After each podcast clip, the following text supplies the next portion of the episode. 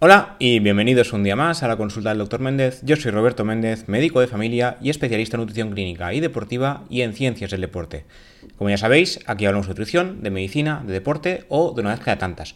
Hoy será más mezcla de nutrición y medicina y no tanto de deporte. Como siempre, antes de empezar, os recuerdo la Academia Nutricado, cursos de nutrición y deporte. Por una parte, Raquel Casares, nutricionista, hablará de la parte teórica después de años pasando consulta y yo de la parte teórica, científica, como no podía ser de otra manera. Como siempre, os animo a entrar a la web edu.nutricado.es. Y ya, como siempre, hoy empezamos hablando de los refrescos. Ya hemos hablado en alguna ocasión sobre los refrescos de pasada, porque ya sabéis que los refrescos azucarados tienen bastantes perjuicios para la salud, pero hoy nos centraremos en refrescos azucarados y refrescos cero. Y porque sí que hay refrescos que son saludables, pero no porque lleven edulcorantes como tal, sino por otras razones. Hoy repasaremos los tres, azucarados, cero o light, ricos en edulcorantes, y la tercera opción de la que hablaremos al final. Para empezar, ¿qué es lo que pasaría si tomásemos refrescos todos los días?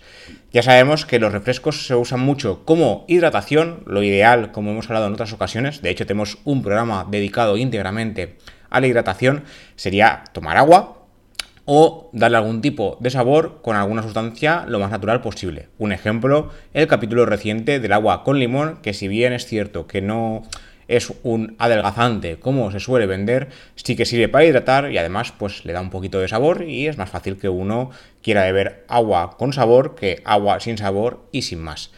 Pero lo normal, lo que suele hacer mucha gente en nuestro país, en España, es beber bebidas con sabor y además con azúcar. Cuanto más dulce, mejor, ¿no? En, mi tierra, en la comunidad valenciana, lo que sabemos decir es cuan más sucre, más dulce. Cuanto más azúcar, más dulce. Pues en este caso, los refrescos, tanto si llevan azúcar como si llevan edulcorantes, dan ese sabor azucarado a, a nivel lingual, ¿no? Primero y a nivel estomacal después, para que queramos más. ¿Qué pasa? La mayoría de los refrescos del supermercado, como tienen mucho azúcar, también tienen mucho índice glucémico, como ya hemos hablado también en otros programas, y básicamente son agua carbonatada, carbonatada para que le dé este gas y estas burbujitas, y azúcares añadidos en mayor cantidad de lo que solemos pensar. Sí que es verdad que con los años se han ido reduciendo los azúcares de los refrescos, pero siguen eh, estando saturados de azúcares añadidos. En este caso ya sabéis que el exceso de azúcar contribuye a la epidemia actual de obesidad, enfermedad cardiovascular y diabetes tipo 2. Sí que es verdad que además los refrescos se toman muchas veces eh, como un añadido en el menú eh, de, comida rápida habitual de cualquier restaurante que penséis, pero es que además también se toman en casa. Lo normal de hecho, en la nevera española típica suele haber algún refresco de algún tipo, ya sea de cola, de naranja, de limón, del sabor que os queréis imaginar o que os guste, pero además todos estos refrescos tienen azúcar. Luego hablaremos de sus versiones light, ¿eh? no me he olvidado de eso, pero la mayoría hoy en día siguen siendo refrescos azucarados en las neveras. ¿Qué pasa con los refrescos? Eh, el altísimo índice glucémico de los refrescos provoca que, después de consumirlos, se provoca el pico de glucosa. ¿Qué pasa cuando hay un pico de glucosa? Pues el cuerpo reacciona provocando otro pico de insulina para que se absorba esta glucosa en sangre. Y esta acción, si se forma, si se produce, perdón, de forma repetida, tiene riesgos para la salud. Una cosa es que sea un día, nos vamos a cenar, no sé, el típico viernes o sábado por la noche, cenamos de más. Esto pasa en muchas ocasiones, lo ideal es que no pase mucho, pero bueno, puede pasar y es totalmente saludable porque si se hace de vez en cuando a nivel mental, a nivel hedónico, también es sano. Otra cosa es que esto se repita con el tiempo. Cuando se repite, cuando se repite estos picos de insulina, lo que pasa es que la insulina se vuelve tolerante. Que la tolerancia a la insulina no es la tolerancia en otros aspectos, sino que la insulina funciona peor. Y es que además se necesita cada vez eh, liberar más insulina para hacer también el mismo trabajo. Entonces, la insulina funciona peor y se libera peor. Con lo cual, al final, no funciona. El trabajo lo hace mal. ¿Qué pasa cuando consumimos demasiado azúcar también? El consumo de azúcar se relaciona a su vez, teniendo en cuenta que la insulina ya no la absorbe como toca, con una acumulación de grasa corporal y al final con sobrepeso y obesidad. El exceso de grasa se sabe que sobre todo a nivel de la cintura aumenta el riesgo cardiovascular en general y es uno de los factores que se ha relacionado con un mayor riesgo de diabetes tipo 2. Al final lo que se produce es lo que se conoce como síndrome metabólico. Aumenta el azúcar, aumenta el colesterol, aumenta el tamaño de la cintura, aumenta la hipertensión, porque el exceso de azúcar también se relaciona con la hipertensión y al final no solo tenemos un problema, sino que tenemos varios. En un estudio reciente, de hecho, se ha visto que el orden en el que aparecen las enfermedades también importa. Entonces no es lo mismo padecer primero diabetes y luego insuficiencia cardíaca, por poner un ejemplo, un tema del que hablaremos en próximos podcasts, que al revés. Se ha visto que el orden en el, que aparecen sí que importa y sí que condiciona tanto la calidad como la esperanza de vida. ¿Vale? Luego, por otro lado, también sabemos que el exceso de azúcar se relaciona con algo de lo que hemos hablado también largo y tendido, que es el hígado graso, los daños en el hígado, que es grasa alrededor del hígado y lo que al final produce aquí es un mal funcionamiento del hígado, una fibrosis del mismo y a largo plazo puede producir una necesidad de trasplante o incluso ser letal porque se llega a un punto donde el trasplante tampoco eh, mejoraría la situación. Luego, ya acabando con el tema del azúcar, ¿qué pasa si lo que vemos son eh, refrescos edulcorados en lugar de azucarados?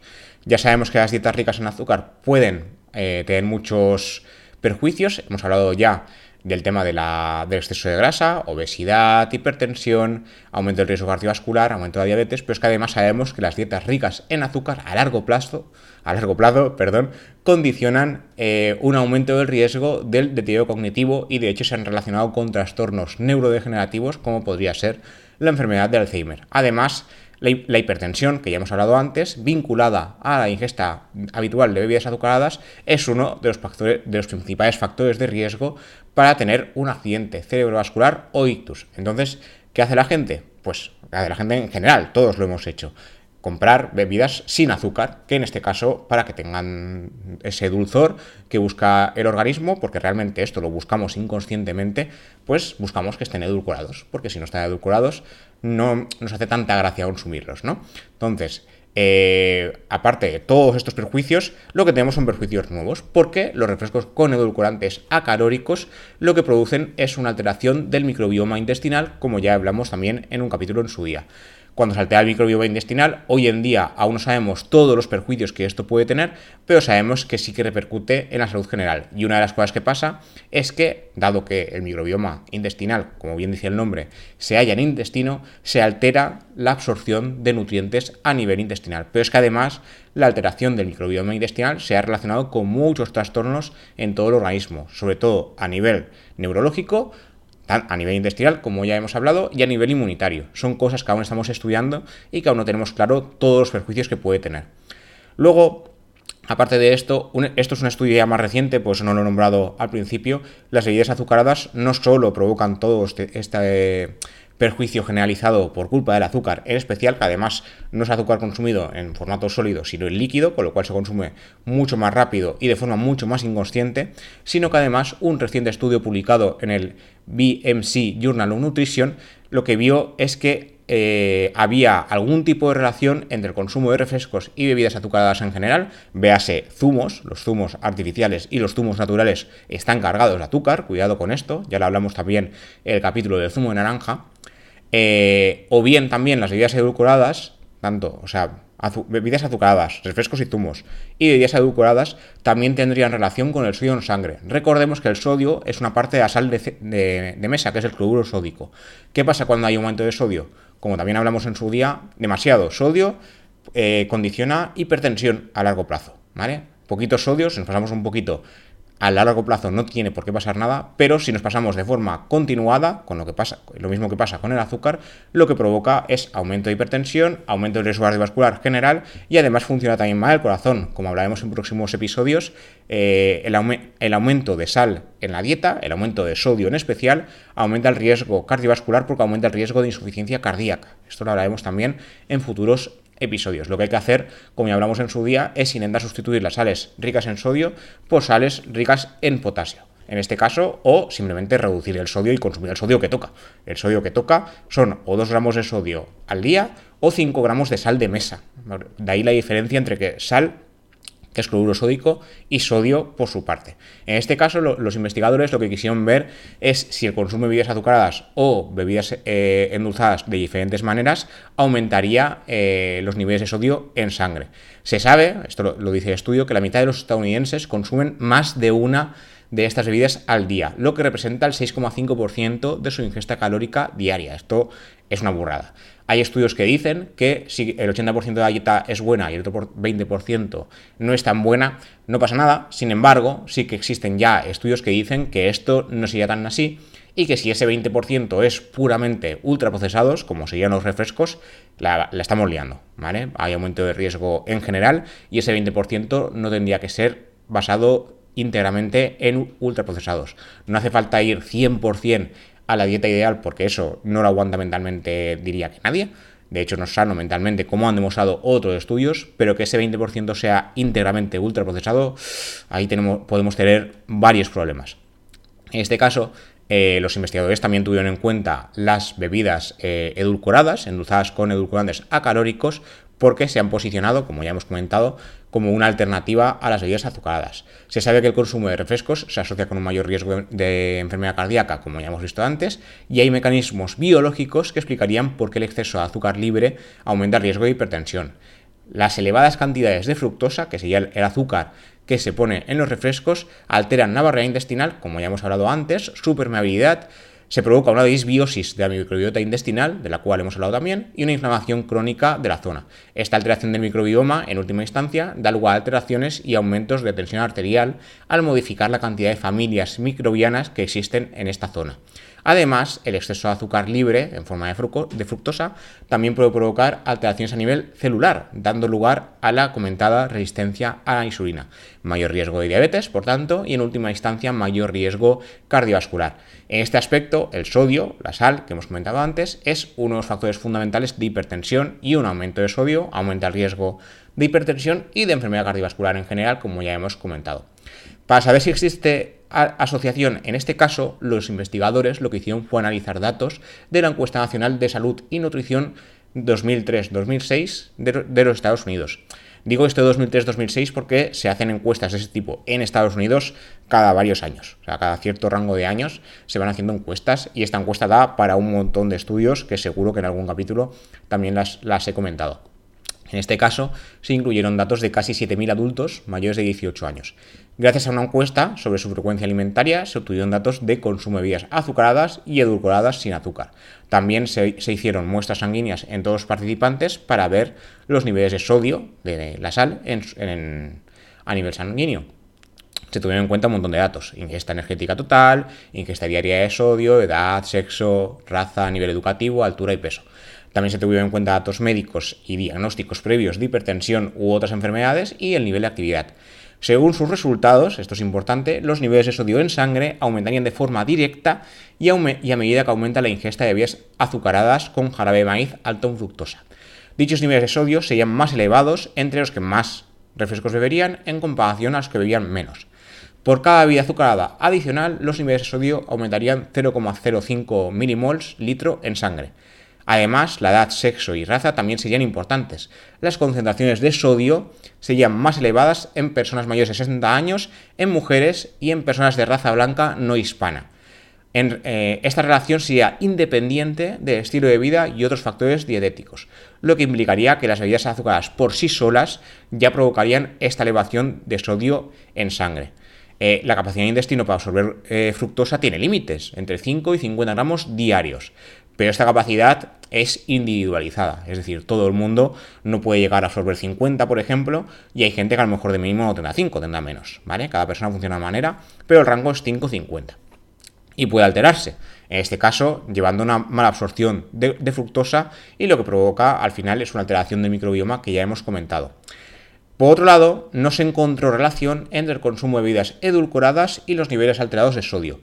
En estudios previos sí que se había visto una asociación entre el consumo de estas bebidas y el riesgo de hipertensión, pero esta asociación desaparecía cuando se, ajustaba por IMC, es decir, las personas con un índice de masa corporal más elevado, sobrepeso u obesidad que consumían bebidas edulcoradas sin azúcar, eh, tenían hipertensión por el IMC, o sea, mayor IMC, mayor hipertensión, pero no tenía nada que ver con las bebidas edulcoradas.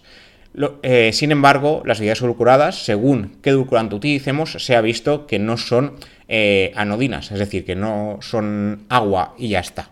En este caso, eh, hay varios estudios, pero solo he cogido este porque si no me alargo mucho. Ya habréis oído hablar del inositol, de este en algún capítulo creo que hablamos, si no fue una noticia muy comentada en su día, que se relacionaba con aumento del riesgo cardio y cerebrovascular.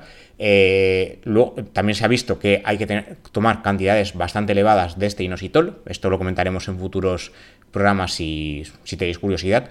Pero yo me he centrado en uno que lo que vio es que los refrescos cero, que muchas veces se utilizan para adelgazar o para no ganar peso, realmente no provocan esto, sino que va al revés. En este caso, el estudio eh, se centró en el uso de sucralosa. El estudio se publicó en JAMA Network Open y lo que comparó es si el hecho de beber sucralosa, beber agua o beber un refresco eh, azucarado tendría algo que ver. Es decir, se aumentaría el nivel de hambre y por tanto nos fastidiaría el intento de bajar de peso o controlar el peso en especial. Entonces, lo que hicieron eh, fue dividir a, los participantes en tres grupos. A unos les dieron eh, un refresco azucarado normal, a otros un refresco rico en sucralosa, es decir, un refresco edulcorado sin azúcar, y a otros agua y vieron qué pasaba después. En este caso fueron 74 participantes y cada bebida era de 300 mililitros, un refresco de lata normal y corriente de toda la vida. Y luego lo que en las dos horas siguientes se les mostraban imágenes de alimentos apetitosos, hamburguesas, rosquillas, y se midieron las activaciones de regiones cerebrales involucradas en el apetito mediante resonancia magnética funcional. También se tomaban muestras de glucosa en sangre, insulina y hormonas metabólicas. Y finalmente, tras la tortura, esto me hace gracia porque, a ver, tortura, tortura en parte porque estás ahí haciendo la boca agua y no, y no das comida al participante. Bueno, pues después de la tortura se les ofreció un buffet libre y se midió qué cantidad de comida consumían. Lo que se quería ver, como no, era eh, si cada una de las bebidas aumentaba el nivel de hambre o si tenía algo que ver, ¿vale? Esto incluía hombres y mujeres a partes iguales, y los tres tipos de situación, normopeso, sobrepeso y obesidad. Las imágenes de la resonancia magnética mostraron que la actividad en las regiones cerebrales responsables de los antojos se disparaban en las personas obesas de ambos sexos después de tomar la bebida con sucralosa, es decir, la bebida edulcorada, algo que no ocurría en la bebida azucarada con sacarosa, los niveles en sangre de hormona implicada en la sensación de saciedad tras comer decaían en el caso de los que bebían sucralosa, bebida edulcorada, lo que plantea que este edulcorante no sería efectivo para suprimir el hambre. Además, sí que hubo diferencia entre sexos.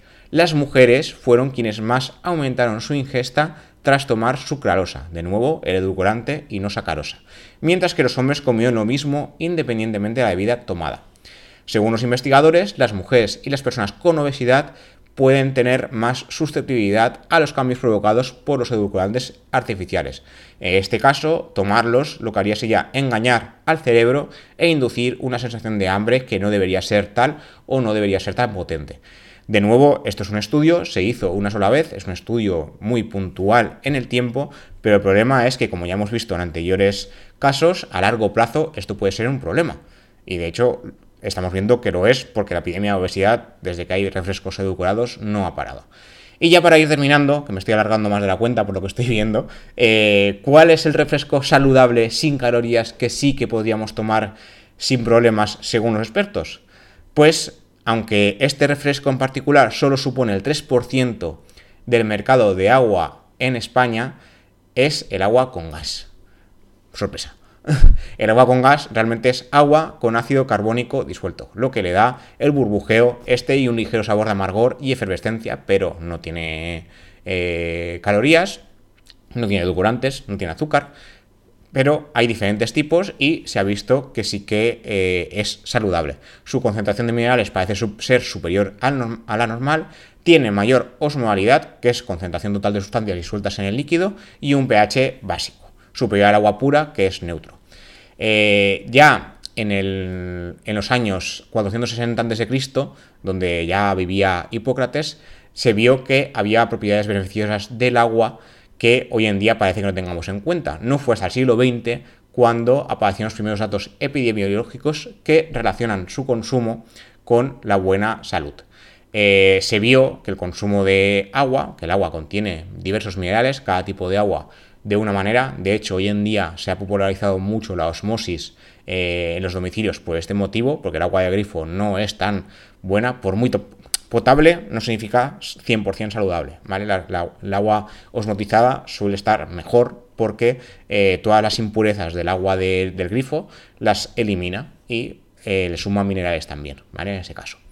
Entonces, ¿qué se vio ya en su día con, con Hipócrates y ahora? Que el consumo de suficiente agua y suficientes minerales en esta agua eh, potenciarían diversos beneficios para la salud.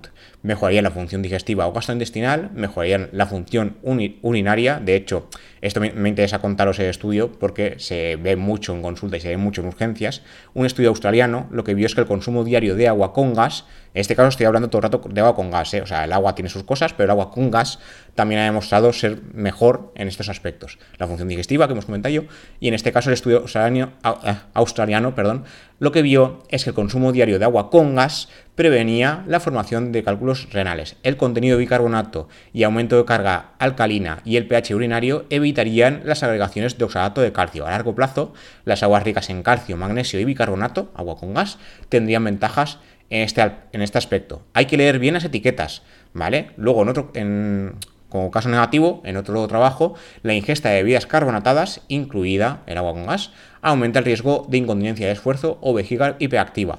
Normalmente, las bebidas carbonatadas suelen ser refrescos, pero el agua con gas es una bebida carbonatada, porque el ácido carbónico es el que le da el burbujeo para que tenga gas, ¿vale? Es el gas. Pero cuidado con esto porque normalmente estos estudios se hacen sobre todo con refrescos, pero lo que se ha visto es que son bebidas carbonatadas. Luego también se ha visto que el agua con gas eh, eh, produce una disminución del riesgo cardiovascular y también una mejor salud ósea y dental. Estos artículos que os comento, como siempre, os los enlazaré en las notas del programa. Este en especial, el último, os recomiendo más leerlo por, eh, leerlo por vuestra cuenta, por no leer, leeros todos, todas las conclusiones, porque si no, estaríamos aquí leyendo todo el día. Y nada, esto es todo lo que os quería contar por hoy. Me he alargado más de lo que tenía pensado, pero espero que haya sido de interés. Una cosa es la hidratación, otra cosa es azucarar la sangre como haríamos con los refrescos. Los refrescos edulcorados parece que sí que tienen más efectos perjudiciales de los que creíamos. Y finalmente, una alternativa viable y saludable como siempre, yo diría que sin exagerar, pero tomarla todos los días no habría ningún problema, según dicen los expertos, sería el agua con gas. Y nada, nos vemos, en este caso en YouTube, si seguís esto por YouTube, o nos escuchamos en las diferentes plataformas de podcast que tengáis a mano. Una de las más populares, por lo que estoy viendo según estadísticas, Pocketcast. Un saludo desde aquí a los usuarios que me escuchéis desde Pocketcast. Y nada, lo dicho, nos vemos y nos escuchamos en siguientes episodios. Hasta la próxima.